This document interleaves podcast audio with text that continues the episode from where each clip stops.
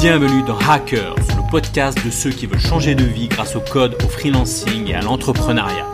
Je partage avec toi des conseils pour se lancer en freelance, des astuces pour apprendre à coder, des interviews de personnes inspirantes pour t'aider à atteindre tes objectifs de liberté. Le podcast est disponible sur toutes les plateformes. Pense à t'abonner pour ne rien rater. Bonjour et bienvenue dans ce nouvel épisode de Hackers, le podcast des développeurs, des freelances, mais surtout des entrepreneurs. Alors aujourd'hui, j'invite un, un, développeur, un entrepreneur, un cofondateur, le cofondateur de la startup Nitro, euh, Benjamin Cotrel. Salut, comment ça va? Peux-tu te présenter? Salut, ça va très bien et toi? Bah ça va, très bien. Merci d'avoir euh, accepté l'invitation. Pas de problème. Euh, alors, ma présentation, moi c'est Benjamin, euh, j'ai 33 ans, euh, bah, ça fait 12 ans que je suis développeur et puis ça fait 5 ans que je vis à Montréal. Et ça fait environ 2 ans, 3 ans que je me suis lancé dans l'aventure de l'entrepreneuriat avec, avec ma startup Nitro, Yes. qui est un outil, de, un outil de rétrospective pour les, pour les équipes de développement. Super. Euh, alors justement, avant de rentrer dans le vif du sujet, c'est-à-dire euh, qui va nous présenter ta startup, etc. J'aimerais un peu donc découvrir ton, ton parcours. Tu disais que tu viens d'arriver au, au Canada, enfin à Montréal euh, récemment. T'étais, t'étais où avant du coup? Euh, alors en fait, j'ai fait mes 6 premières années de carrière dans le nord de la France à Lille. D'accord. Euh, en fait, même pour revenir encore avant, en fait, je suis originaire de Boulogne-sur-Mer, dans le Pas-de-Calais. C'est là où j'ai fait mes, où j'ai grandi, où j'ai fait mes études. Euh, donc des études d'informatique, euh, l'équivalent d'un bac plus 3, une licence. euh, j'ai fini avec une licence d'informatique. Et puis après, je suis arrivé à Lille en 2009 pour euh, commencer à travailler, où j'ai un peu euh, pris ce que je trouvais parce que c'était- à l'époque, c'était vraiment difficile de trouver un boulot euh, quand on avait juste juste une licence. Mhm. Euh, j'ai fait ma carrière à Lille jusqu'en 2015. Et puis en 2015, euh, j'ai re- encore, enfin, j'ai à nouveau cherché du travail à Lille, mais je trouvais vraiment rien qui me tentait. En fait, je voulais partir sur euh, sur du produit, et puis je trouvais aucun produit pour lequel j'- pour lequel j'avais envie de travailler sur Lille. Alors je me suis dit tiens, et si je regardais à l'étranger? Euh, J'ai cherché sur PVTist, qui est un- une plateforme euh, une plateforme pour ceux qui veulent s'expatrier avec une section emploi. Et puis j'ai trouvé mon, premier travail à Montréal. Euh, j'ai fait les démarches avec le contrat de travail. Ça, c'est un, un vernis jeune professionnel. Et puis je suis arrivé pour travailler un peu moins d'un an après, parce qu'en fait je me mariais en septembre, donc il fallait que je reste en France pour mon mariage bien sûr. Et puis après je suis arrivé à Montréal euh, quelques mois après mon mariage. Cool. Et voilà, c'est comme ça. Eh ben écoute, c'est c'est cool parce que ça ça me fait penser à à une personne que j'ai interviewée d'ailleurs la dernière fois sur le podcast qui justement m'a envoyé des news et, et me disait qu'il souhaitait rejoindre euh, Montréal et tout ça. Donc euh, c'est cool. Il y a plein de personnes qui dans le dev qui qui font ce ce chemin là. Euh, c'est cool. Je suis passé un petit peu du côté de Lille. Pourtant, du côté de Lille, il y a quand même pas mal de, de boulot. Moi, je me souviens que je travaillais alors grosse grosse SS2I, euh, ESN comme on dit. Il y a il y a Atos qui sont là-bas. Enfin, il y a, il y a quand même pas mal de Ouais. monde. euh, on m'avait envoyé sur sur des missions là-bas. Enfin, il y a quand même il y a quand même de quoi faire, non Ou? Ouais, il y a- bah en fait, il y a beaucoup de SS2I, ça c'est clair. Euh, Mhm. Moi, le, mon avant-dernier travail en France, c'était, j'ai fait un an en SS2I. Bah, j'ai, été placé directement pendant un an en contrat chez quelqu'un. Et puis c'était pas, un- c'était pas une façon de travailler qui me tentait, qui me tentait beaucoup. En fait, à ce moment-là, je voulais, mon but, c'était rejoindre un produit euh, qui me tente, auquel je suis capable de, de m'identifier, qui me, qui me motive à, à faire évoluer. Et puis essayer de gravir un peu les échelons, entre guillemets, genre avancer dans ma carrière en rentrant dev, en passant peut-être après team lead ou tech lead, peut-être après architecte. Euh, je, voulais vraiment euh, augmenter mon bagage technique dans un produit et puis devenir de plus en plus fort techniquement. C'était ça mon plan en fait. D'accord. Voilà, Donc, ça a un petit peu changé après. Ouais. Donc t'as as commencé un petit peu en France et ensuite t'as as rejoint euh, t'as rejoint Montréal euh, dans dans des boîtes ou, ou t'as directement monté ta ta startup? Je suis, je, je suis, j'ai rejoint en tant que, en tant qu'employé. En fait, j'ai trouvé un, un travail depuis la France et en fait, la condition pour avoir mon permis de travail, c'était d'avoir un, un contrat. Donc, il m'a fait mon contrat de travail. J'ai pu demander mon permis. Début 2016, je suis arrivé euh, donc dans cette société. Euh, je suis pas resté longtemps parce que la société était en train de fermer. Ça se passait pas, ça se passait pas très bien. C'était c'était- pardon. Ouais. Je t'en prie. Non, j'allais dire c'était sur quel type de de projet, quel type de boîte, quel type de techno? Euh, en fait, j'étais donc j'étais dev euh, front-end, je faisais du Angular 1 et puis en Mhm. fait, c'était sur des apps euh, SharePoint. En fait, dans, dans Microsoft SharePoint, tu peux hoster des apps euh, et puis tu as juste du front-end à faire et puis tu poques l'API de SharePoint pour tout ce que toute la partie back-end et puis en fait, c'était ça, c'était une app euh, donc une app Angular. Euh, D'accord.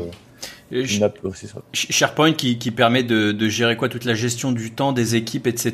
de, de mémoire dans Ouais, c'est une sorte de, de grosse plateforme de partage.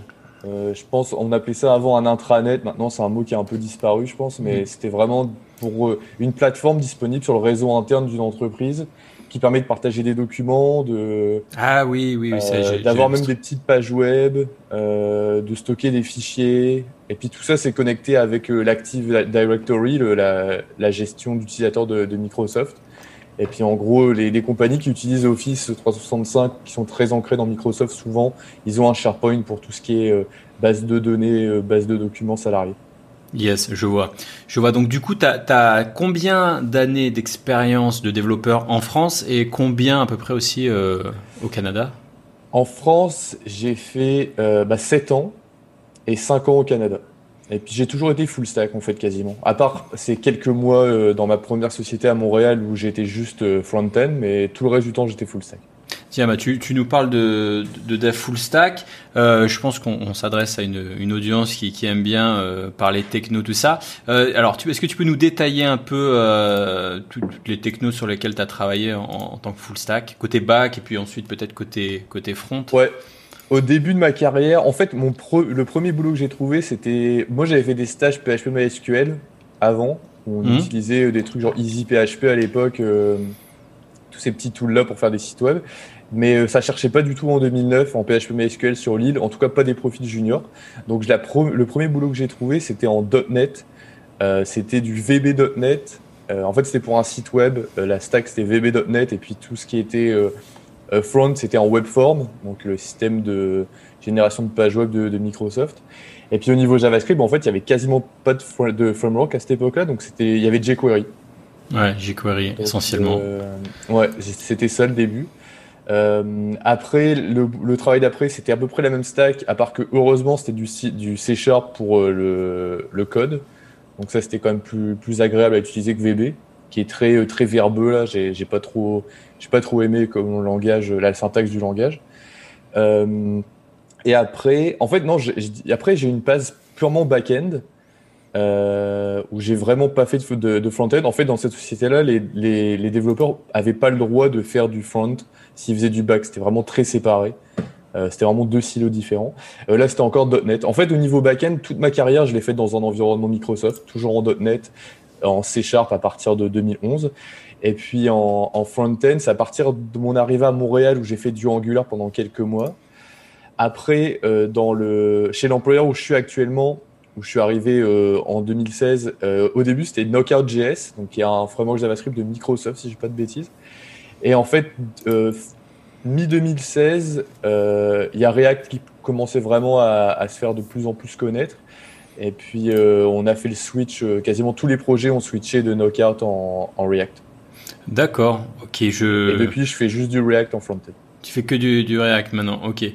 Euh, cool comme euh, comme expérience, t'as touché à tout. C'est marrant, ça me fait penser euh, aussi à, à, des boîtes dans lesquelles j'étais où où effectivement ils découpaient énormément le, les, les développeurs back-end et développeurs euh, front-end. T'avais vraiment des équipes euh, dédiées au back ouais. qui faisaient que du bah, que du que du back et qui exposaient des API et tout et tous les gars du front, bah à l'époque, alors moi j'étais dans l'univers Java hein, qui est un petit peu un petit peu différent, mais mais ouais c'était c'était techno, comment on appelait ça à l'époque? T'avais du Ça avait du, du, du Spring MVC, des, des, des choses ouais, assez, euh, assez, assez à l'ancienne et c'était très, euh, ouais. très, très cloisonné. Et j'ai vu un peu comme toi d'ailleurs, enfin, pas mal de, de devs euh, back Java basculer ensuite vers, vers de l'Angular et, et, de plus en plus aller vers du front, du React, etc. Ça, ça se fait, euh, ça se fait beaucoup.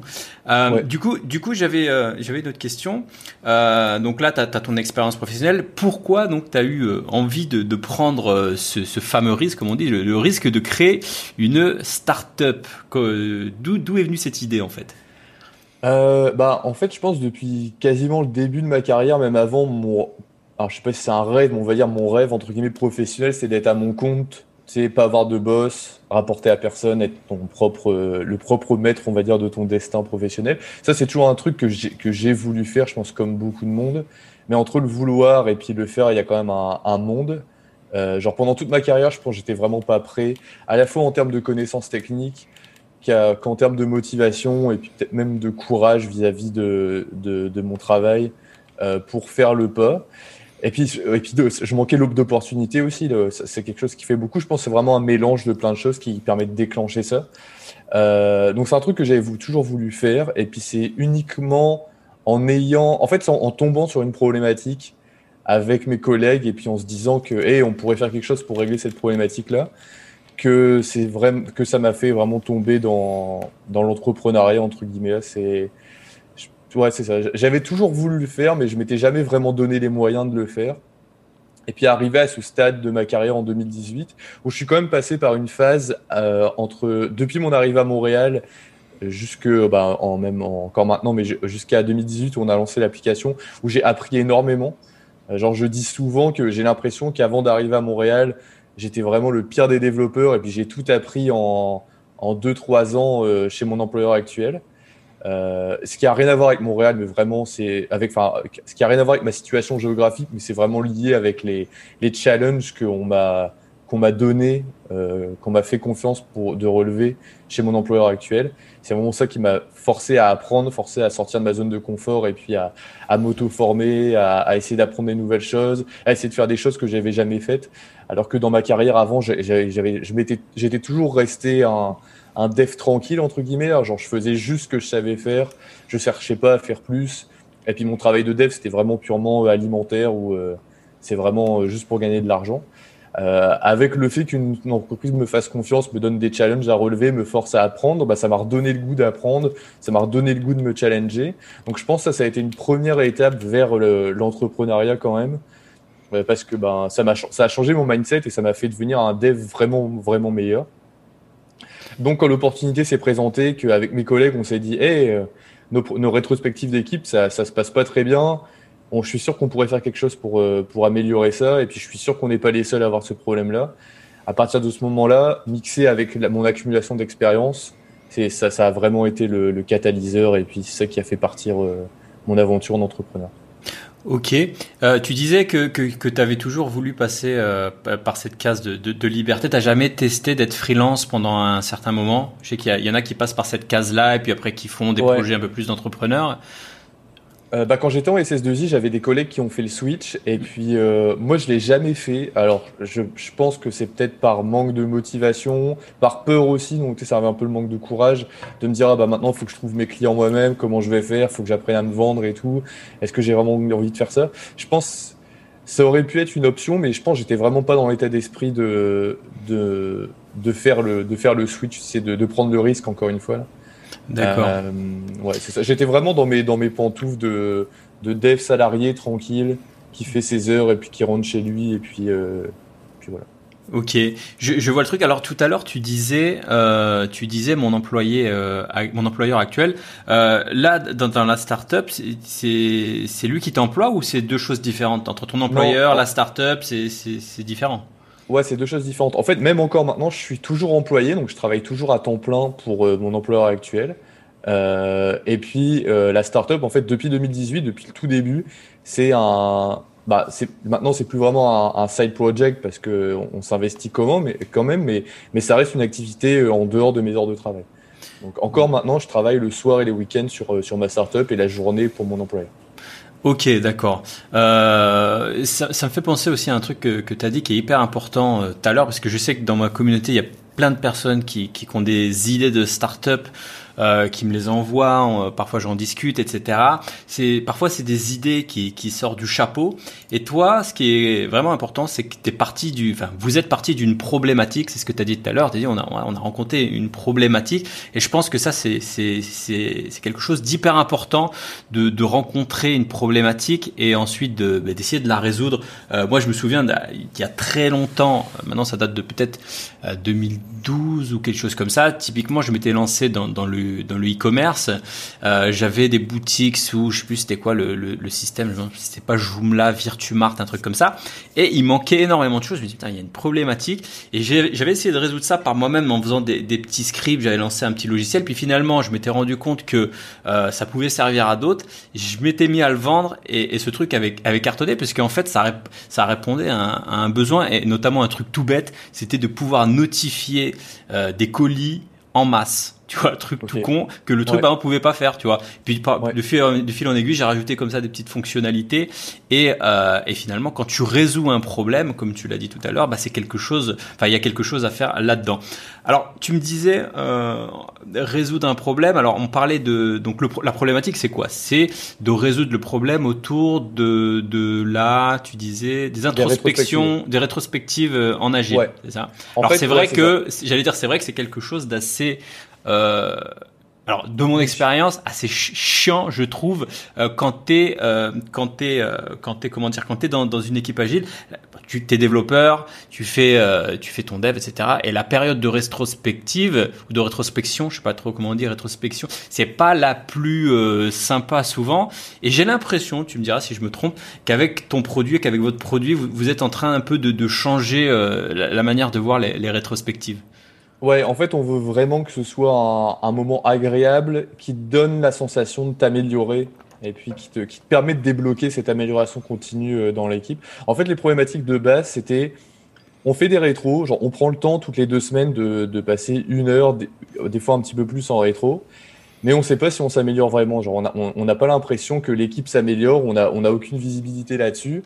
Euh, et puis non seulement on n'en a pas l'impression, mais en plus on n'est on est même pas capable de vérifier si on s'améliore ou pas. Parce que les données de rétrospective sont difficilement accessibles, parce que bah, on faisait ça dans une réunion, sur un, sur un tableau blanc, on mettait des post-it, à la fin on faisait une photo, tout partait à la poubelle, et puis la photo se perdait dans Slack, et puis c'était impossible de naviguer facilement dans la quantité énorme de données que l'équipe générait pendant ces rétros, et puis des données de valeur, parce que une rétro au final c'est c'est ce que l'équipe pense euh, des deux dernières semaines de travail, en bien, en mal, en, en, en, opportunité d'amélioration. Et puis tout est tout est priorisé, tout est regroupé, et puis on, on sort de là avec un plan d'action sur ce que l'équipe doit faire pour s'améliorer. Donc c'est vraiment des, des données qui sont critiques à l'amélioration et à la, à la vie d'une équipe. Et puis, euh, non seulement on ne pouvait pas vérifier si on s'améliorait, en plus, les plans d'action qu'on faisait, euh, il n'y avait pas de suivi. Donc, souvent, les gens oubliaient de faire. Euh... En fait, un plan d'action, c'est une to-do list où chaque personne doit faire une petite chose pour améliorer la situation. Et puis, tout le monde oubliait de les faire. Donc, c'était vraiment un peu, un peu chaotique. Donc, on s'est dit, euh, il est temps qu'on arrête de perdre, entre guillemets, euh, une à deux heures toutes les deux semaines euh, à, dix, à 10 personnes et puis qu'on redonne de la valeur, qu'on qu qu crée une solution pour redonner de la valeur au, au rétro. Donc, yes. euh, en fait, on aimait, on aimait faire des rétros parce que tu sais, c'est quand même cool de se réunir entre devs. Et puis, le but d'une rétro, c'est aussi d'avoir une, une, discussion assez, euh, assez casual, tu sais, assez genre euh, pas trop pro, pas très euh, corporate, mais vraiment une discussion où on se parle, on se dit les choses en face, euh, on essaie d'être transparent, on essaie de, de, de, mettre une bonne ambiance pour vraiment se, se, mettre dans un état d'esprit où on est capable de, de regarder ce qu'on qu'on a fait avec un regard critique, sans rentrer dans le jugement et sans rentrer dans, dans, une, dans un, un mauvais état d'esprit, on va dire. Donc c'était quand même un moment cool, mais ouais, c'est ça, on, on, on l'exploitait pas assez. Donc euh, yes. c'était ça à la base qu'on a voulu régler. Bah, c'est vrai que les, rétrospectives, alors ça, ça va dépendre de, chaque type de boîte, mais c'est vrai que euh, parfois on a tendance à les faire et puis derrière, comme tu dis, ça part, euh, ça part à la poubelle. Et, parfois même, euh, parfois même, c'est pas un moment, enfin dans certains projets c'est agréable et puis parfois c'est le moment aussi moi j'ai vu ça où, où, les personnes euh, se tirent dans les pattes en mode euh, on règle nos comptes et effectivement clair. comme tu dis c'est pas c'est pas c'est peut-être pas le lieu c'est un lieu euh, où on est là plus pour partager ce qui s'est ouais. bien passé c'est vrai qu'on n'a même pas introduit ce qui est une rétrospective pour les personnes qui nous suivent sur ce podcast peut-être que tu auras une bonne définition de ouais. de la rétro euh, bah déjà, la rétrospective, en fait, ça vient du domaine de l'agilité et puis plus particulièrement d'un framework qui s'appelle Scrum, euh, qui est un framework d'agilité qui, euh, qui, qui fait que les équipes travaillent en itération, donc ce qu'on appelle un sprint. Et puis un sprint, en général, ça dure une, deux, trois semaines. Puis à la fin d'un sprint, on fait, une, on fait un point sur ce qu'on a fait. On regarde si on a été capable de livrer tout ce qu'on voulait. On fait des démos s'il y a des gens à qui faire des démos. Et puis on recommence l'itération d'après bah, à la fin de la, de la précédente. C'est vraiment une optique, encore une fois, euh, bah, d'amélioration continue. Je pense que c'est un peu le, les deux mots qui résument beaucoup l'agilité et puis Scrum, c'est que tu veux pas faire du ce qu'on appelle du waterfall, là, travailler pendant trois mois comme un acharné et puis te rendre compte au bout de trois mois qu'il y a plein de choses qui marchent pas. Ce que tu veux avec des frameworks comme ça, c'est avancer par petits incréments, par itération, avoir des checkpoints réguliers pour être capable de, de déceler des problèmes le plus rapidement possible et de perdre le moins de temps possible. Donc en fait, la rétrospective, c'est un, événement où on, ils appellent ça une cérémonie dans, la, dans la, le framework Scrum qui intervient à la fin de chaque itération. Et puis en fait, là, le but, c'est pas d'améliorer le produit ou le projet sur lequel on travaille, mais le but, c'est d'améliorer ton équipe. Donc ce que tu vas faire, c'est que tu vas euh, tu vas réunir ton équipe de développement, donc avec par exemple le PO, le PM, les designers, les devs, euh, dans une salle. Euh, et puis tu vas leur donner un, exercice de récolte de feedback, on va dire, à faire. Donc le, plus grand classique, c'est euh, tu vas faire trois colonnes sur un tableau, les choses à continuer, les choses à arrêter, les choses à commencer. Et puis là, pendant 5-10 minutes, les gens vont la mettre des post-it euh, avec leurs idées dans chaque colonne. Ensuite, les gens vont, vont développer un peu leurs idées, vont partager, vont expliquer pourquoi ils ont écrit telle chose. Euh, et ensuite, euh, vient une phase de, brainstorming où les gens vont essayer de trouver des solutions euh, aux problèmes qui ont été remontés par cette séance de feedback. Et puis les solutions, ça s'appelle un plan d'action. Et puis c'est vraiment le, le, produit c'est vraiment le, but c'est, de la rétrospective, c'est de produire un plan d'action. C'est vraiment l'étape principale de la, de la rétrospective. Et puis ce plan d'action va permettre à l'équipe de s'améliorer. Donc par exemple, a un, commentaire qui a reçu beaucoup de votes, qui est euh, je me sens pas assez proche de mes collègues, eh ben il pourrait y avoir un des éléments du plan d'action qui est euh, faire une activité de team building tous les vendredis. Et puis c'est euh, Mike qui va être responsable de cette activité. Donc euh, avant la prochaine rétrospective, il va devoir animer une rétrospective, une, une activité de team building pour améliorer la situation. Et puis ça, ça peut être sur plein plein plein de thèmes différents qui ont rapport avec l'équipe. On n'est pas là pour améliorer le produit, on est là pour améliorer la façon dont on fait du produit. Et puis le but, en fait, c'est de les répéter euh, toutes les deux, trois semaines à la fin de chaque sprint euh, pour créer une amélioration continue de l'équipe et puis pour euh, enlever les frustrations, enlever les problèmes, pour vraiment être très proactif dans, dans, dans la santé de l'équipe. Ok, je, je, vois bien le truc. Et donc du coup, la problématique exactement autour de ça, c'est qu'est-ce que vous avez vous, ah pardon, vous vous êtes dit, vous vous êtes dit, les rétrospectives, ça marche mal ou ça marche pas bien ou ça marche pas comme ça devrait le faire. Enfin, nous, en tout cas, on le constate chez nous, c'est pas, c'est pas efficace. Euh, Nous, on souhaiterait proposer en fait un produit qui va résoudre euh, ce problème. Et comment en fait vous, vous résolvez ce, ce problème? En fait, le premier truc qu'on a fait, c'est valider notre problématique. Euh, en fait, quand, quand, quand, tu lances ton produit, tu te rends compte que tu, tu nages constamment en eau trouble, tu sais jamais où tu vas. Donc le, le but principal, c'est d'essayer d'apporter le plus de clarté dans ce que tu fais. Et puis la, la, clarté vient par la, validation de tes hypothèses. Donc nos problématiques, à la base, on les a traitées comme des hypothèses. nous, on vit ça, mais c'est peut-être pas vrai. Voyons si euh, on est, s'il y a un, marché entre guillemets, s'il y a des gens qui partagent ça. Donc en fait, ce qu'on a fait, c'est qu'on a fait des, des donc des sondages en ligne qu'on a envoyé dans des communautés de coach agile, de scrum master, etc. On a mis plein de problématiques. En fait, on avait un coach agile avec nous. On a mis plein de problématiques de coach. Dedans, on a mis celles qu'on, nos hypothèses. Et puis, on l'a envoyé à, à, plein de personnes euh, dans, à la fois aux États-Unis, Canada, mais comme dans le marché français. On a récolté une centaine de réponses. Et puis, nos problématiques remontaient quand même assez bien dans le top des, des plus gros problèmes. On appelle ça les challenges de coach. Donc à partir de là, on avait une, une, problématique qui était validée. Donc là, ensuite, on s'est mis à se rencontrer une fois par semaine. En fait, on, avait déjà commencé à faire ça, mais on a, on a commencé à se rencontrer une fois par semaine pour euh, établir une, une, idée de solution. Et puis notre solution à ça, vu que les problématiques c'était beaucoup lié à l'historisation, au suivi, à l'accès des données, on s'est dit bah on va faire un, on va faire un outil qui permet de faire tes rétrospectives et qui va en même temps archiver, trier ton, ton data pour que tu puisses t'y retrouver euh, facilement et puis qui en plus va te donner des fonctionnalités pour valider que tu t'améliores bien en continu, que les plans d'action sont bien respectés euh, et puis que les rétrospectives fonctionnent. Et puis en même temps, va te proposer des templates de rétrospectives qui sont cool, qui sont amusants à faire pour briser un peu la monotonie, briser un peu la routine et puis, euh, et puis faire en sorte que tes rétrospectives soient vraiment un, un moment plein de valeur. Donc à partir de là, on a commencé à faire des, des, wireframes, donc vraiment des, des, maquettes très bas niveau, un peu comme quand tu dessines sur, un, sur une feuille blanche. Euh, et puis euh, on s'est dit, bah, maintenant, faut les, faut, encore une fois, c'est une hypothèse, donc maintenant on va valider notre hypothèse de solution.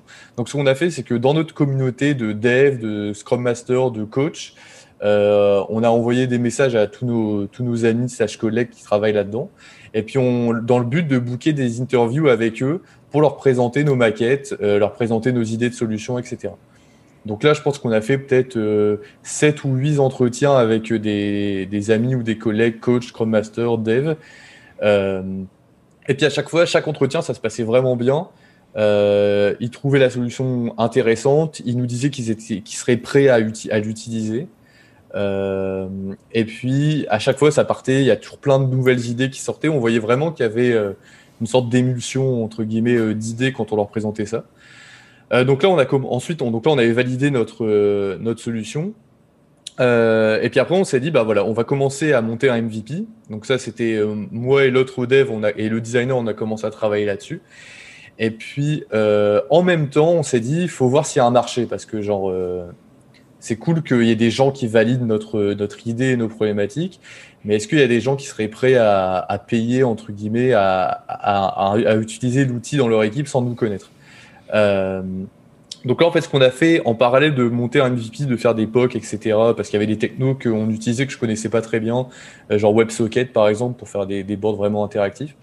Euh, en fait, en parallèle de faire tous les POC, on a, on a monté un, site web vraiment basique avec juste euh, une page de présentation et puis une landing en fait. On a juste monté une landing page, puis avec un petit form pour écrire ton email on l'a mis en ligne et puis on s'est dit, bon, on va partager le lien du site web partout, dans plein de communautés, sur des Slack, sur des Facebook, sur des, groupes LinkedIn, euh, dans le but de ramener des gens et de voir s'ils mettent leur email pour voir s'il y a un outil de rétrospective des intéresserait.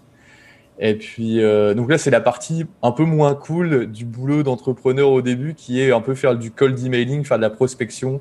Donc, un peu mettre ton outil dans les, devant les yeux de personnes qui s'en foutent, en gros. Mais, mais je pense euh, que c'est la, ouais. la, la, partie la, la, plus importante, enfin une des parties les plus importantes, puisque nous, enfin souvent, moi c'est une erreur que j'ai vue souvent et que j'ai commis aussi moi-même, c'est que euh, quand tu es développeur, tu es, concentré sur la partie technique, tu as envie de faire un beau produit, tu es là, ouais. tu te lances tout de suite comme un, comme un barbare dans le code, tu te mets à développer le produit, et puis tu peux en oublier, euh, que, enfin tu peux oublier de valider en fait, est-ce qu'il y a un marché en face, et, et ouais. je pense que cette technique de justement de de, de pas dépenser trop de trop d'énergie, trop d'argent, faire une simple landing page et vérifier qu'en face euh, bah, ça réponde.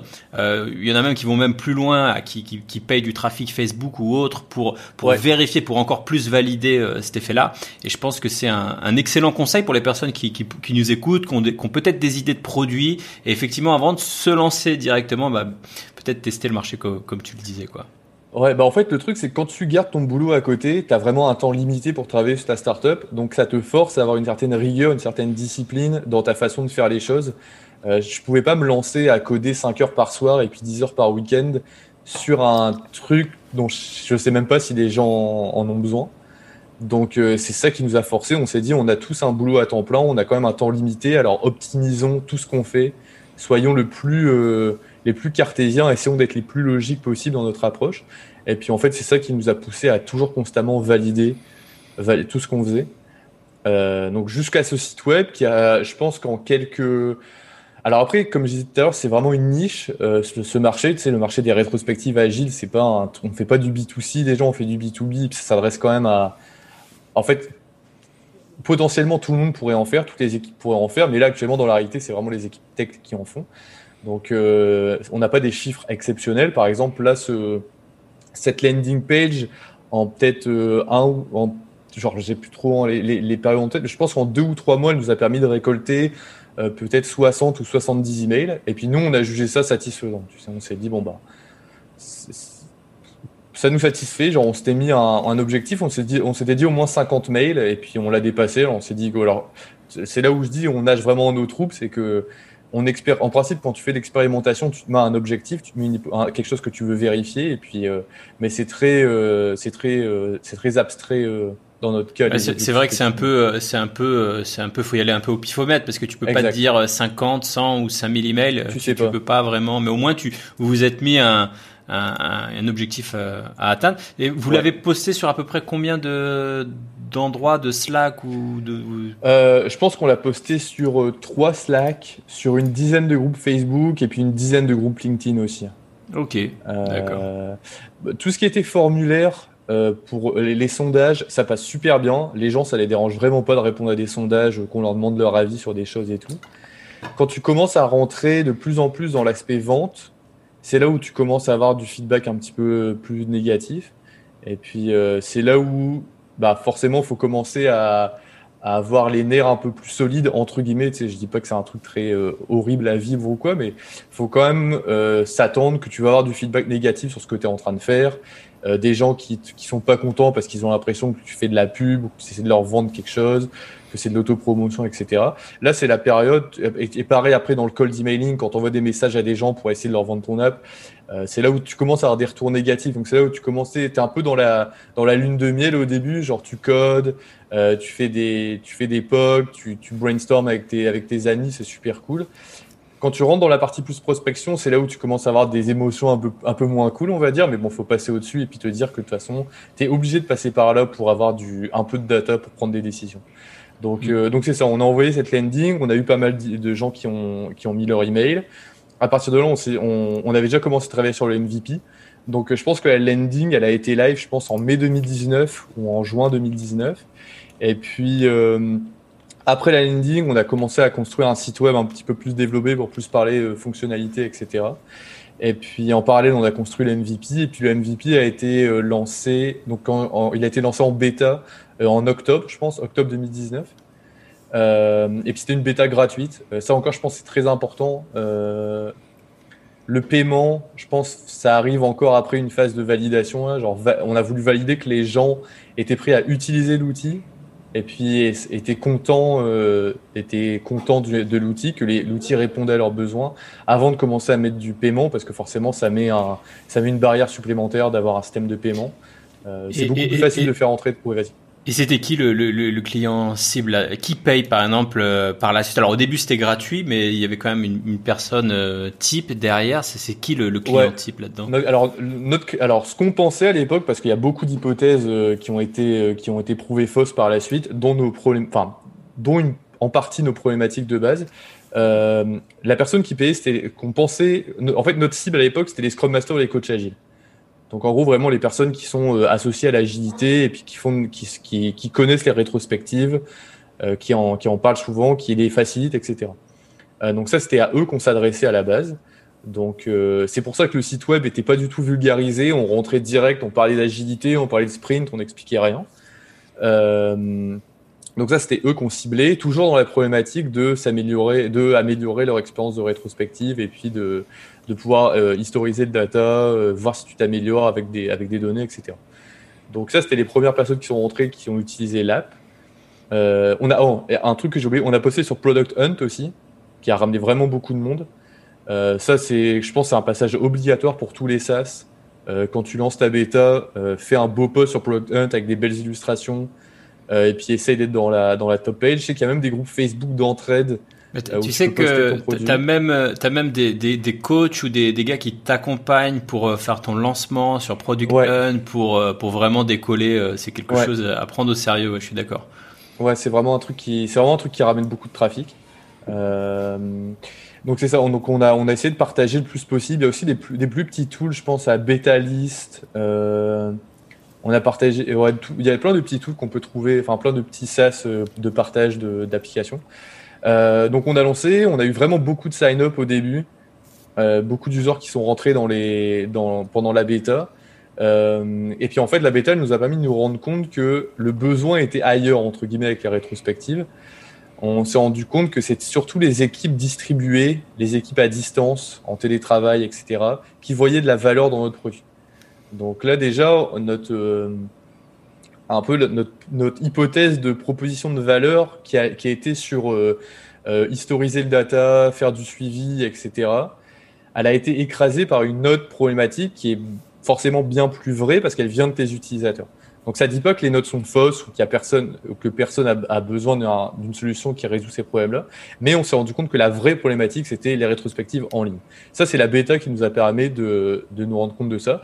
Donc forcément, direct, on a euh, fait un ajustement au niveau de notre message, au niveau du site web, euh, pour plus essayer de parler de plus plus cibler des mots comme remote, comme euh, online, etc. et puis, on a continué à, récolter du feedback euh, de nos utilisateurs. Le début, c'est dur de parler de data parce qu'il y a tellement peu de gens qui utilisent ton app que tu n'as pas assez de data pour prendre des décisions vraiment, euh, vraiment fiables par rapport à tes données. Mais par contre, le feedback des utilisateurs, ça, c'est une chose qu'on a, sur laquelle on a vraiment beaucoup focus. Yes. Et, ça, c'était à peu près à quelle, à quelle période? C'était vers 2018, 2019 À la fin 2010. Euh, alors en fait, euh, la timeline, c'est 2018, c'était l'idée, juste mhm. la problématique, l'idée, validation de l'idée. Début 2019, c'était bah, validation un peu du marché. Donc c'est là où on a lancé le website. octobre 2019, on a lancé la bêta. Et la bêta s'est arrêtée en janvier 2020. Euh, je dis qu'elle s'est arrêtée parce que c'est là où on est passé en version avec un, essai gratuit de 30 jours et un système de paiement. D'accord, donc juste avant finalement, avant le Covid. Exactement. Euh, et, je me posais la question pour un produit comme ça, est-ce que le Covid ça a eu un effet, euh, un effet positif? Puisque bah, c'est typiquement le type de produit. Enfin, avec le Covid, il y a eu beaucoup plus d'équipes à distance, en remote, etc. Est-ce que vous avez vu une, une différence Alors je pense que oui, mais c'est dur à dire parce qu'en fait, le Covid, ça a commencé en mars 2020, et en mars 2020, nos revenus, c'était 40 euh, dollars par mois, je pense. Genre, on avait deux équipes payantes. Euh, c'est à partir de, septembre 2020 que ça a commencé un peu à, faire effet boule de neige, et puis que notre revenu mensuel a vraiment explosé. Euh, donc, c'est dur à dire. Alors, là, comme ça, genre, c'est quasiment sûr que ça a eu un impact. C'est même sûr à 100%. Enfin, on, fait du, on fait un outil pour les équipes à distance toutes les équipes tech du monde quasiment sont passées à distance. Euh, c'est sûr qu'il y a un gros besoin de rétrospective en ligne qui a été créé par le Covid. Mais euh, ce que je veux dire, c'est que nous, c'est dur à vérifier par nos stats parce que on performait très mal déjà. Enfin, après, mal, c'était le début, c'est normal de ne pas performer en, termes de revenus. Mais au moment où le Covid a, commencé, nos chiffres n'ont pas directement augmenté. Genre, euh, on faisait une vente par mois, janvier, février le Covid a commencé, on a peut-être fait deux ou trois ventes au mois de mars, deux ou trois ventes en avril. Euh, ça a quasiment pas bougé pendant l'été. Et c'est à partir de septembre que vraiment, euh, que vraiment ça a commencé. Alors peut-être qu'il y a eu ce délai parce que c'était le temps que les équipes s'adaptent. Après, il y a eu les vacances d'été, donc euh, les gens étaient pas prêts à investir dans des outils pour le remote. Mais là, la rentrée est arrivée et puis les gens se sont dit, bah, peut-être maintenant, il faut s'équiper. Bon, tout ça, c'est des hypothèses, mais ça, ça, ça s'est peut-être passé comme ça les gens ils se sont dit bah voilà c'est la rentrée, faut qu'on s'équipe et puis c'est là où ça a commencé à boomer un petit peu. Et puis on avait nos articles qui commençaient à ranker un peu dans Google aussi. Je pense que les, les astres sont un peu bah, alignés. Je, sais pas si je peux employer cette expression là avec une pandémie, mais on va dire d'un point de vue produit, d'un point de vue business, ça c'est un peu c'est là où tout s'est un peu bien branché. Ok. Je vois. Maintenant, j'aimerais revenir un petit peu euh, sur, l'équipe. Euh, tu, tu, dis souvent on. Alors, est-ce que tu peux présenter l'équipe? Je crois que vous êtes trois, c'est ça hein? Ouais, c'est ça. Euh, euh, non, actuellement, l'équipe, c'est il y a juste moi en tant que dev. Il y a euh, Julien qui est designer et Enders qui est PO. D'accord. En sachant que les rôles sont, c'est un concept un peu abstrait dans une startup parce qu'on fait tous un peu tout. Là. On, fait tous de la vente, on fait tous du marketing, on fait tous du support. moi, je fais du SEO. on fait, t'as pas vraiment de casquette dédiée. On a une spécialité, on va dire, et puis et puis plein d'autres, euh, plein d'autres cordes qu'on essaie d'attacher à notre arc, vu qu'on apprend forcément beaucoup de choses. Et t'as pas eu peur de, de prendre euh, entre guillemets tous les risques?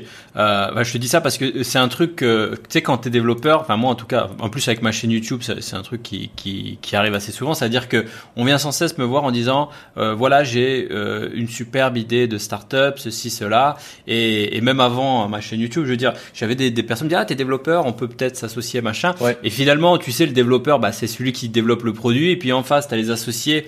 Alors, ça dépend avec qui tu t'associes, hein, mais mais euh, tu sais pas trop ce qu'ils font. Je dis pas que tes associés font rien ou quoi. Hein. C'est juste que bah, souvent t'es le seul un peu à mettre les mains dans le cambouis, à prendre un peu tous les risques, à mettre de l'énergie.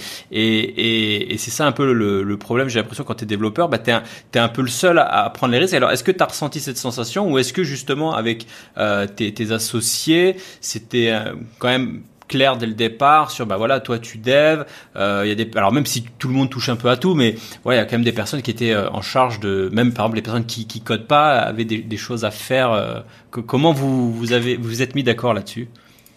Euh, bah là actuellement avec euh, avec mes, mes deux associés, bah, Julien qui est designer, il met un peu les mains dans le combi aussi, tu sais parce que dans le sens où il doit produire des maquettes, il doit produire des designs, donc il a quand même une, un boulot de production comme un développeur, donc c'est assez facile de faire le, rapport entre nous.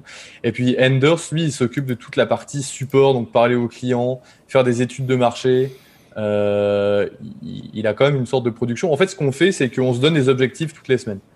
Donc, comme ça, au moins, c'est clair. On, nos attentes sont... En fait, je pense que l'important, c'est de se fixer des attentes. pas juste se dire on, travaille ensemble et puis on avance ensemble et puis chacun fait son truc et puis on, voit comment ça se passe. Je pense que le but c'est de se mettre des. En fait, on fonctionne en sprint et puis d'une semaine. Et puis on, se donne des objectifs pour dans une semaine, et puis au bout d'une semaine on fait un point. Donc c'est assez rapide de voir si euh, si quelqu'un euh, atteint pas les attentes de, l'équipe. Euh, et puis je pense encore plus dans un dans un dans un, produit, dans une dans un dans une startup où les gens ont gardé leur métier à temps plein. Je pense que c'est très important de se mettre d'accord sur euh, euh, la répartition des heures. Encore une fois, de se mettre d'accord sur nos attentes en fait. genre qu'est-ce que ça veut dire travailler sur Nitro? Est-ce que ça veut dire faire, euh, faire 5 heures par jour tous les jours? Est-ce que ça veut dire pas d'horaire, mais on se met des attentes, ce qui est un peu comment on fonctionne On, on se dit pas, il faut qu'on fonctionne, il faut que tout le monde travaille 4 heures par jour ou 20 euh, heures par semaine. On se dit juste, il faut que le, mardi soir, quand on fait notre weekly, euh, ben, quand on, quand on, on, dit qu'on va faire quelque chose pour la semaine prochaine, c'est vraiment un commitment vis-à-vis de l'équipe, on s'engage à le respecter.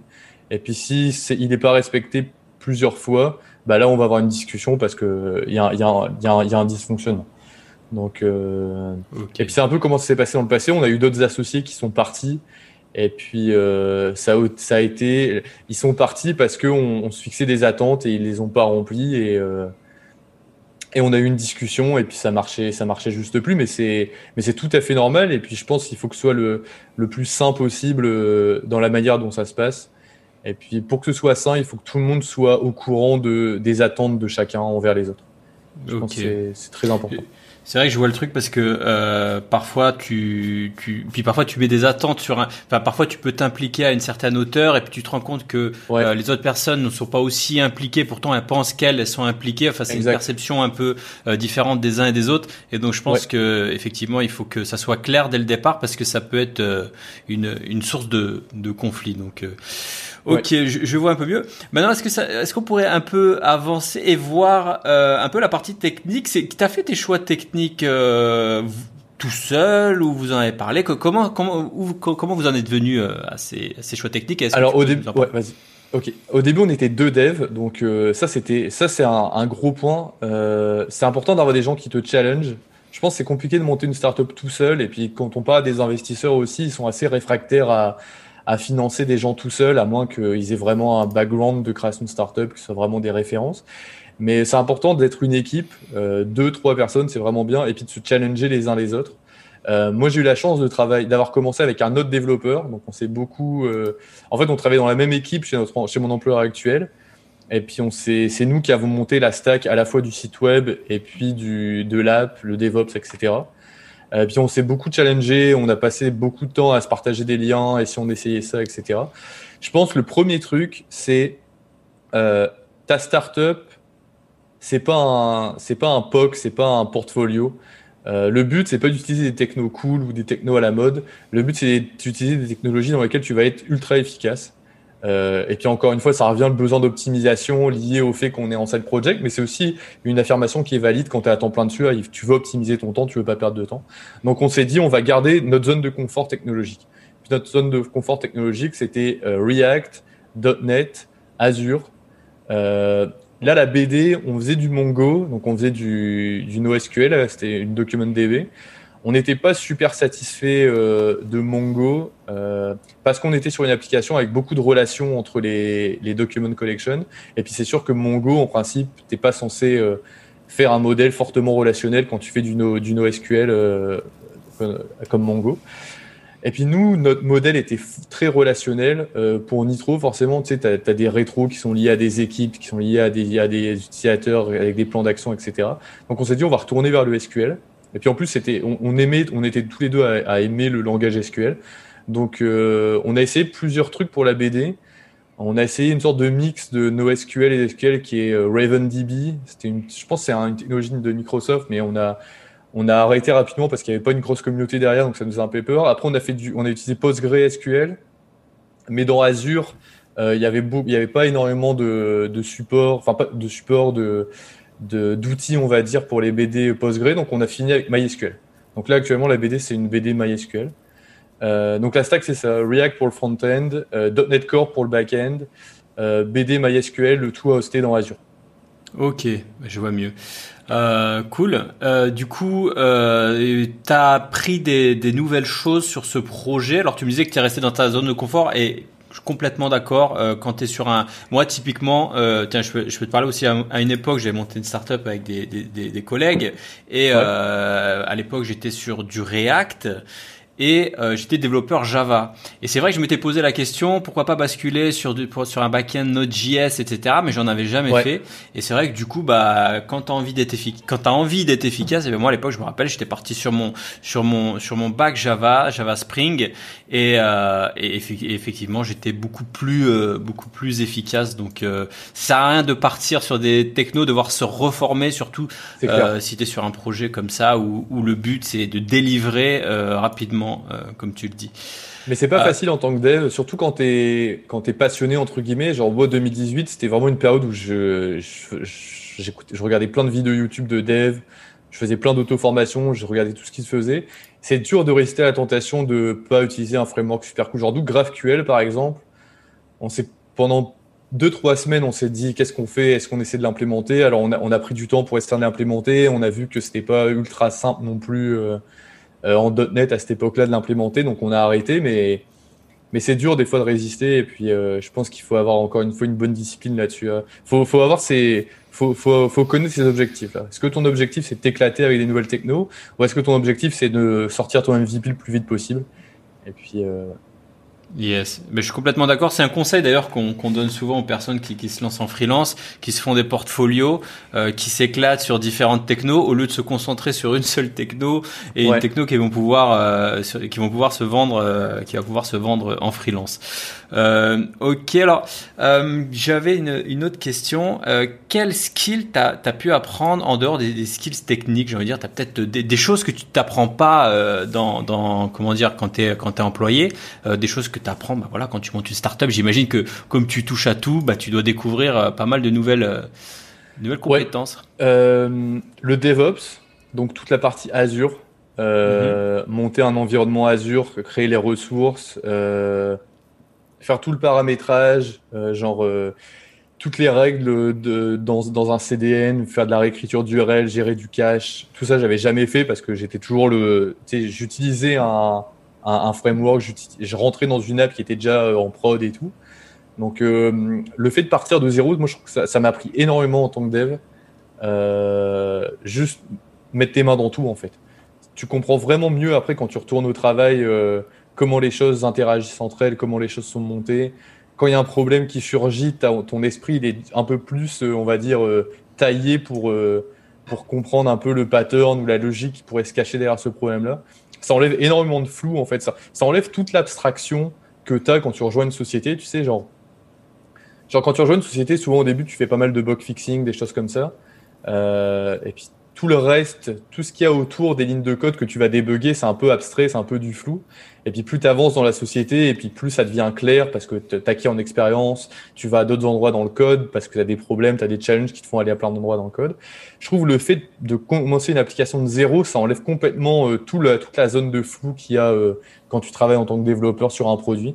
Parce que tu sais comment tout marche, tu sais comment tout est branché, tu sais, euh, tu sais par exemple tout ce qui était tout ce qui était requête, réponse, HTTP, même encore au début de Nitro, j'étais pas, euh, pas super confiant de ma compréhension de du cache, de la sécurité, les genre par exemple les tout ce qui est CSRF, la gestion des tokens, la gestion des cookies. Euh, en fait, je me rends compte que j'étais vraiment pas, euh, j'étais vraiment pas expert là-dedans. J'avais vraiment un très bas niveau de connaissance là-dedans, et puis ça fait du bien de retourner à quelque chose qui est un petit, tu sais, on va dire bas niveau entre guillemets, et puis donc ça, ça, ça, j'ai beaucoup appris avec ça. Ensuite, donc ça c'est plus pour la partie tech encore une fois, même si c'est une partie tech que je connaissais pas du tout. Euh, la partie moins tech, plus les soft skills, on va dire, euh, bah, déjà l'entrepreneuriat, monter une entreprise, euh, parler avec des avocats, parler avec des comptables, faire du produit. Ça aussi c'est un énorme point. Parce que en étant dev dans un produit, tu vois ça un petit peu de loin, tu parles un peu avec des PO, tu tu vois, un peu les équipes marketing, comment elles travaillent, les équipes de vente, comment elles travaillent. Mais c'est un, autre délire quand c'est à toi de tout faire. Donc, quand c'est à toi de faire de la prospection, quand c'est à toi de d'analyser tes personas, quand c'est à toi d'analyser ton go-to-market, de déterminer est-ce que tu as de savoir ce que ça veut dire product market fit, euh, plein de trucs comme ça, c'est vraiment un gros apprentissage. En fait, tu apprends à, à savoir comment une société fonctionne en la créant. Là, et, et d'ailleurs, vous, comment vous êtes formé? Est-ce qu'il y a quelqu'un qui a déjà une expérience euh, de, de, dans le monde des startups? Ou vous êtes formé sur le tas? Par exemple, bah, Tu me parlais du, du product market fit, c'est quand même quelque chose que, que, que peu de gens connaissent. Euh, par exemple, vous l'avez appris d'où ça? Ça vient d'où? Euh, sur Internet euh? Ouais, ben, en fait, la partie produit, on avait quand même pas mal de connaissances parce que chez mon emploi actuel, la façon dont on fait du produit, les devs, les designers sont quand même très impliqués dans le processus d'idéation, dans les processus de découverte de nouvelles fonctionnalités. On parle avec des, clients. Euh, on est quand même très impliqué dans la partie produit. On avait quand même une bonne base de connaissances. Mais la partie plus marketing, vente, SEO aussi, moi j'ai énormément appris en SEO, je connaissais vraiment rien. Euh, ça, c'est des, des, vidéos YouTube, des articles. Euh, poser des questions à des gens qui savent aussi. Euh, ça, encore un truc, un gros, un conseil, se faire conseiller, c'est vraiment ultra important. moi, j'ai passé, à chaque fois que j'ai un doute, et puis qu'en regardant des vidéos YouTube ou en lisant des, des articles de blog, j'ai toujours ce doute-là. Euh, j'essaie de regarder dans mon réseau si je connais pas quelqu'un qui est super bon là-dedans. Par exemple, en marketing, on a récemment euh, parlé pendant une heure avec un ancien collègue qui est maintenant head of marketing dans une startup à Montréal. Et puis, euh, on, lui a, on lui a pitché un peu notre idée de stratégie marketing, ce qu'on voulait faire. Et puis, il a, il a complètement challengé tout ce qu'on voulait faire. Il nous a vraiment apporté une nouvelle approche. Et puis, je pense que c'est super important d'essayer de voir dans son réseau, trouver s'il y a des gens qui ont fait des choses euh, qu'on a besoin de faire et leur demander euh, s'ils peuvent pas venir sur un, Zoom rapidement pour, pour leur poser des questions. Euh, donc ça, c'était une grosse source d'apprentissage aussi. Mais ouais, sinon, c'est ça, vraiment de la, c'est de la veille en fait. C'est vraiment vidéo, blog, livre aussi. J'ai lu quand même. Euh, en fait, depuis que j'ai monté ma compagnie, je relis des livres, alors qu'avant, euh, j'en lisais plus du tout. Mais j'ai trouvé pas mal de, de, réponses dans des livres aussi. Surtout la partie financement aussi. Ça, c'est pareil, j'en avais aucune idée. comment ça marche le financement d'une startup, comment, comment ça s'est géré le, le capital d'une entreprise, les types d'actions? Enfin, c'est un, un, monde à part. Et d'ailleurs, j'allais te poser une question. Vous avez le, levé, vous, vous envisagez de lever des fonds ou comment ça se passe le financement pour le moment? Alors euh, pour l'instant, euh, on est en train de travailler sur notre pitch deck. Donc là, tout le contenu est terminé. On est en train de le faire toute la partie illustration. Euh, on a un rendez-vous avec notre comptable aussi pour parler projection financière. Pareil, ça c'est un truc. Euh, on sait pas faire. On sait pas faire des projections financières. On sait pas faire des analyses de risque. Euh, genre, on sait faire un tableau Excel et puis faire une évolution de 10% par mois et puis mettre nos dépenses, nos revenus, mais, bien le faire avec une sorte de validité comptable, on n'en a aucune idée. Donc là, on, va, on a, on rendez-vous avec un comptable, on va faire des ateliers de travail avec lui pour vraiment euh, faire des projections financières euh, vraiment, vraiment bien pour, pour par la suite pouvoir présenter ça à des investisseurs. Et on aimerait avoir du financement avant la fin de l'année. D'accord. Et, vous avez essayé de rejoindre un, une sorte d'incubateur ou des, des, comment dire, des, je sais pas si tu connais peut-être The Family ou Samamar, tout ça, les, les genres de gens qui t'aident à lever des, les des accélérateurs Ouais. Ouais. Euh, bah en fait, on a un contact chez euh, Founder Fuel, qui est un accélérateur de start-up à Montréal.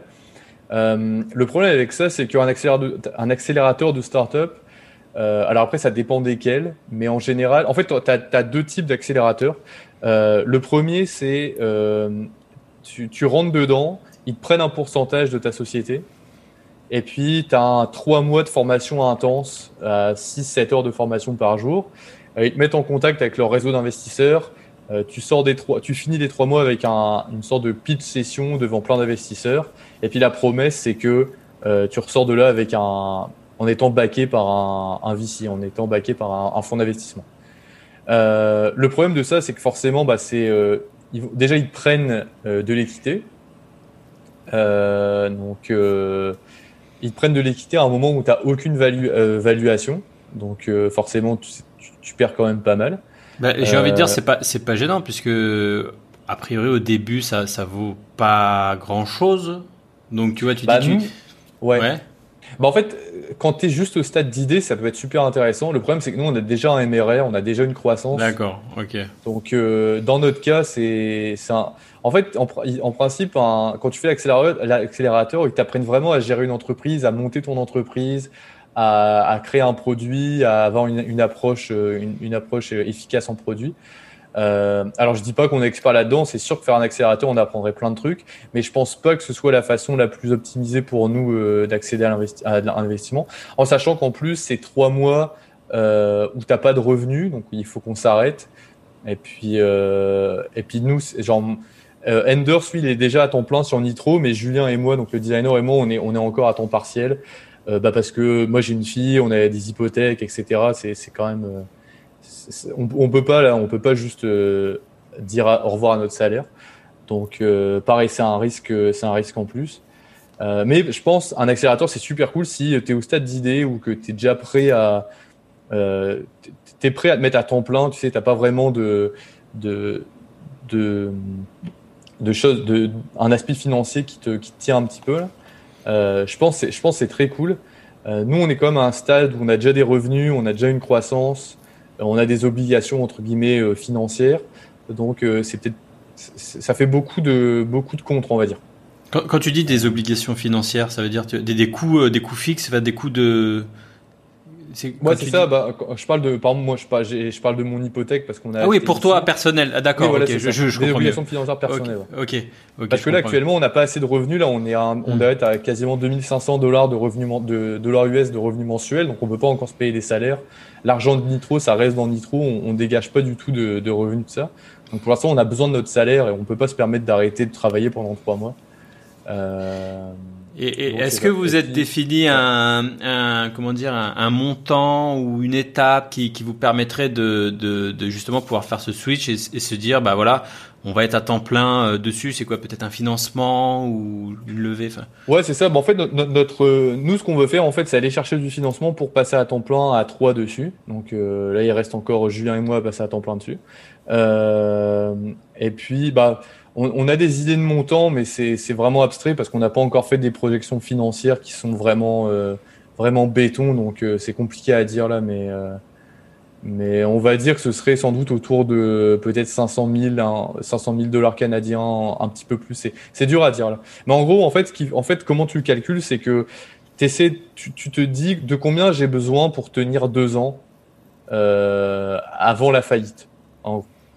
Et puis là, forcément, bah, tu fais tes projections de revenus, tu essaies de faire un pire scénario, meilleur scénario, pour qu'au bout de deux ans, tu sois pas déficitaire et puis que et puis que tu aies une bonne croissance pour peut-être aller rechercher un autre financement au besoin ou euh, continuer à, en continuer sans, sans autre financement si, tout se passe super bien. C'est pour ça que les projections financières sont ultra importantes parce que c'est elles qui vont déterminer ton, ton burn euh, pendant tes deux ans. Et puis euh, au final, ton, le, montant que tu demandes doit combler ce burn-là au final. Euh, donc, euh, donc c'est ça. Mais, et puis comme je disais, la, deuxième, le deuxième type d'accélérateur, c'est un accélérateur où tu rentres, euh, ils prennent pas d'équité. Euh, par contre, tu as des formations, tu rentres. Ah oui, en fait, j'ai oublié un point, c'est que l'accélérateur qui va te prendre de l'équité, forcément, il va te donner de l'argent. Donc, il va te donner de la, il va te donner. Alors, je sais plus exactement, mais euh, je pense que tu peux récupérer quelque chose comme euh, ah, non je, vais, je, sais plus. Mais en gros il te donne il te donne de l'argent en échange d'équité dans ta société et puis c'est lui qui fait une, euh, une, une évaluation. Donc je pense qu'il fait la même évaluation pour tout le monde par exemple. Je pense que toutes les toutes les startups qui vont rentrer dans l'accélérateur de startup X vont recevoir 100 000 dollars pour 10% de leur équité. D'accord. Euh, je vois, ça et puis nous on Ouais, nous on pense qu'on peut que pour 10% de notre équité, on peut aller chercher plus que ce qu'un accélérateur nous donnerait. Et puis pour la partie de mentorat, en rentrant dans un fonds d'investissement, au final, on, le but c'est pas juste d'aller chercher de l'argent, c'est aussi d'avoir des mentors qui vont t'accompagner dans ton entreprise. Donc euh, donc euh, donc c'est ça. Et puis et puis en fait l'autre type d'accélérateur, s'ils ne prennent pas d'équité, mais par contre tu es euh, trois mois encore une fois sans revenu. et puis ils prennent pas d'équité, donc ils ne donnent pas d'argent non plus. Donc c'est ça. Ok, super. Bon, on va, c'est des questions très compliquées. Euh, c'est vraiment, euh, tu sais, même là, j'en parle et puis je suis pas sûr à 100% de, de si, si c'est les bonnes raisons de de pas prendre un accélérateur. C'est encore quelque chose qui est très euh, très nouveau pour nous. Donc c'est c'est vraiment très compliqué. Ok.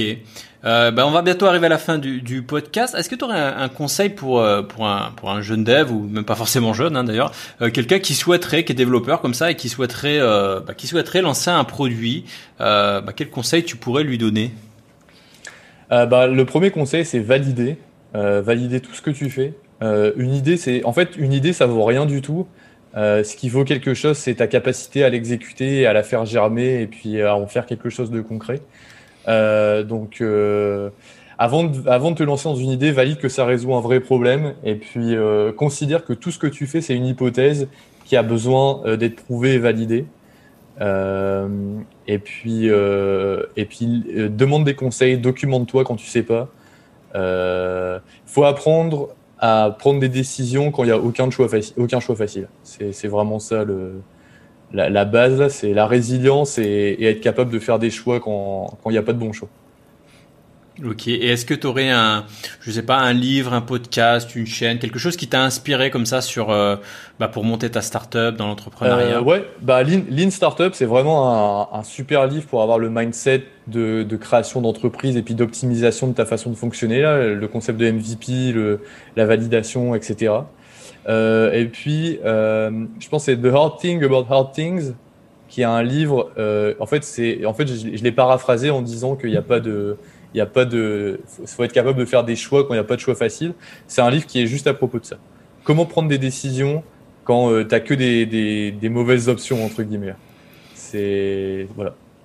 Ok, super. Bah, je te remercie. Vers où on peut ramener les, personnes qui voudraient euh, découvrir euh, votre startup ou euh, je sais pas, est-ce que vous avez un blog, un site, un compte, quelque chose? Bah, On a un site web qui est nitro.io, donc n-e-a-t-r-o.io et puis slash fr si tu veux le site français. sinon, on est sur Facebook, bah, Nitro, sur LinkedIn, sur Twitter. Et puis nos LinkedIn perso aussi si si jamais il y a des gens qui veulent discuter avec nous, moi ça me fait vraiment plaisir d'aider des personnes qui veulent se lancer, ou même des problèmes de dev, etc. Je suis, je suis toujours partant pour apporter mon aide. J'ai vu que tu étais euh, présent d'ailleurs sur le Discord. Merci d'avoir aidé certaines personnes à, sur certaines problématiques. C'est sympa. Et j'ai une dernière question avant de quitter. Euh, c'est quoi les tarifs? On n'a pas parlé de tarifs. Je sais que c'est pas une question de fin, mais en termes de tarifs. Euh, en fait, c'est alors c'est le, le, le, pricing model, c'est par équipe. Donc tu rejoins Nitro, tu crées ton équipe.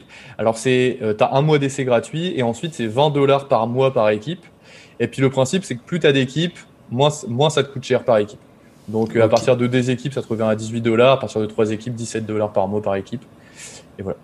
Ok, super. Eh ben écoute, Benjamin, je te remercie euh, d'avoir euh, fait ce podcast avec moi. je souhaite plein de réussite pour ton projet et je te dis à bientôt. Merci, à bientôt. Salut, ciao ciao. Si tu as aimé cet épisode, pense à le partager et à mettre un avis sur Apple Podcast. Cela te prendra une minute, tu n'auras à le faire qu'une seule fois et cela m'aidera à le faire connaître. Si tu veux continuer l'aventure Hackers avec moi, bien sûr, abonne-toi.